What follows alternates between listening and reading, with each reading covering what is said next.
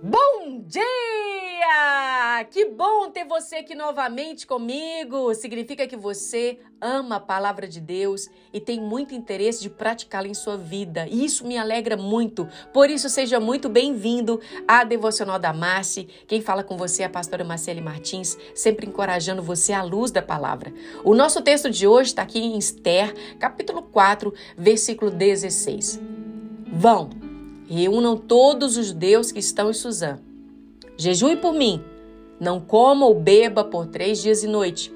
Eu e as minhas servas também jejuaremos da mesma maneira. Então entrarei e verei o rei, sem ser convocado, que é contra a lei. Se eu perecer, eu pereço.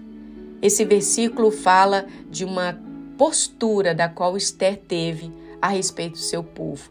Esther nunca previa essa situação quando foi selecionada diante da sua beleza para ser a rainha. Ela não, não tinha experiência para estar lidando com assuntos governamentais. Ela provavelmente não queria aquela responsabilidade, nem queria correr o risco do prejuízo pessoal que sabia que poderia correr. Mas as circunstâncias, elas mudaram quando Amã, o conselheiro do rei, convenceu o rei de matar todos os judeus do seu reino. Lembrando que Esther era uma judia, então ela mesma estava em risco de vida. Quando o seu primo Madoqueu ele contou a Esther o que estava acontecendo, ela se sentiu como eu, como você, talvez impotente. E agora, o que eu vou fazer? Ela não tinha sido convocada à presença do rei por 30 dias. A morte, queridos, aguardava qualquer um que entrasse na presença do rei sem, ser convocado, pedindo aos outros judeus que jejuasse, e ela concordou em se aproximar do rei. Como ela podia fazer a diferença? O texto grego no livro aqui de Esté fala que ela estava em profunda agonia algo natural para uma moça que tinha acabado de ser legitimada como rainha, que não sabia como falar com o rei e que estava diante de uma situação da qual ela precisava se posicionar. O que ela fez? Ela se humilhou, se voltou para Deus com intensa oração. Ela admitiu: eu estou sozinha. Eu não tenho ninguém para recorrer além do Senhor Deus. Por favor, me ajude. Uma oração simples, sincera, acredito que ela tenha feito. Era uma situação muito perigosa. Ela sabia que estava arriscando a sua própria vida.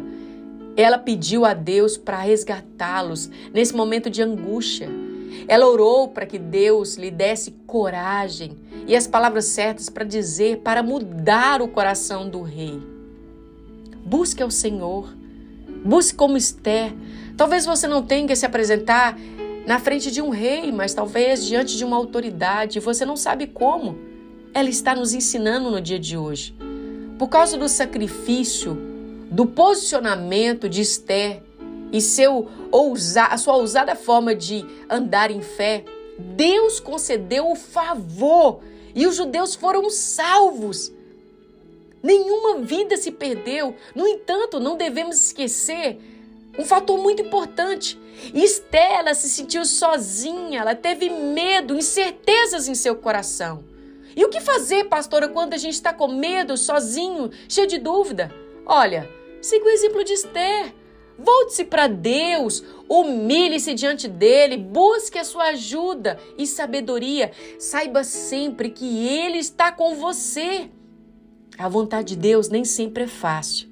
Você sabe disso mas sempre vale a pena qualquer sacrifício que tenhamos que fazer para que a vontade dele seja estabelecida na nossa vida, na vida dos nossos familiares, talvez na vida de uma nação. Essa mulher se posicionou.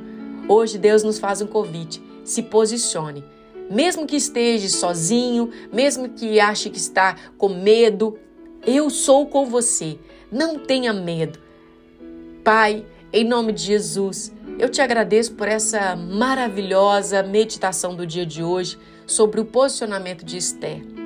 Obrigada, Senhor, porque eu sei que o Senhor está empenhado em nos ajudar em todas as situações, mesmo que estejamos com medo, nos sentindo sozinhos, desamparados. Conceda-nos, Senhor, o favor e o sucesso para essa batalha. Um coração humilde, cheio de dependência, para que possamos ser conduzidos pelo Senhor em cada situação, a qual devemos agir de forma firme, confiante, para que o seu sobrenatural venha sobre nós. A minha parte, a parte dos meus irmãos, é orar, jejuar, entregar e confiar. E a sua, Senhor, eu sei que o Senhor vai fazer muito bem com grande maestria.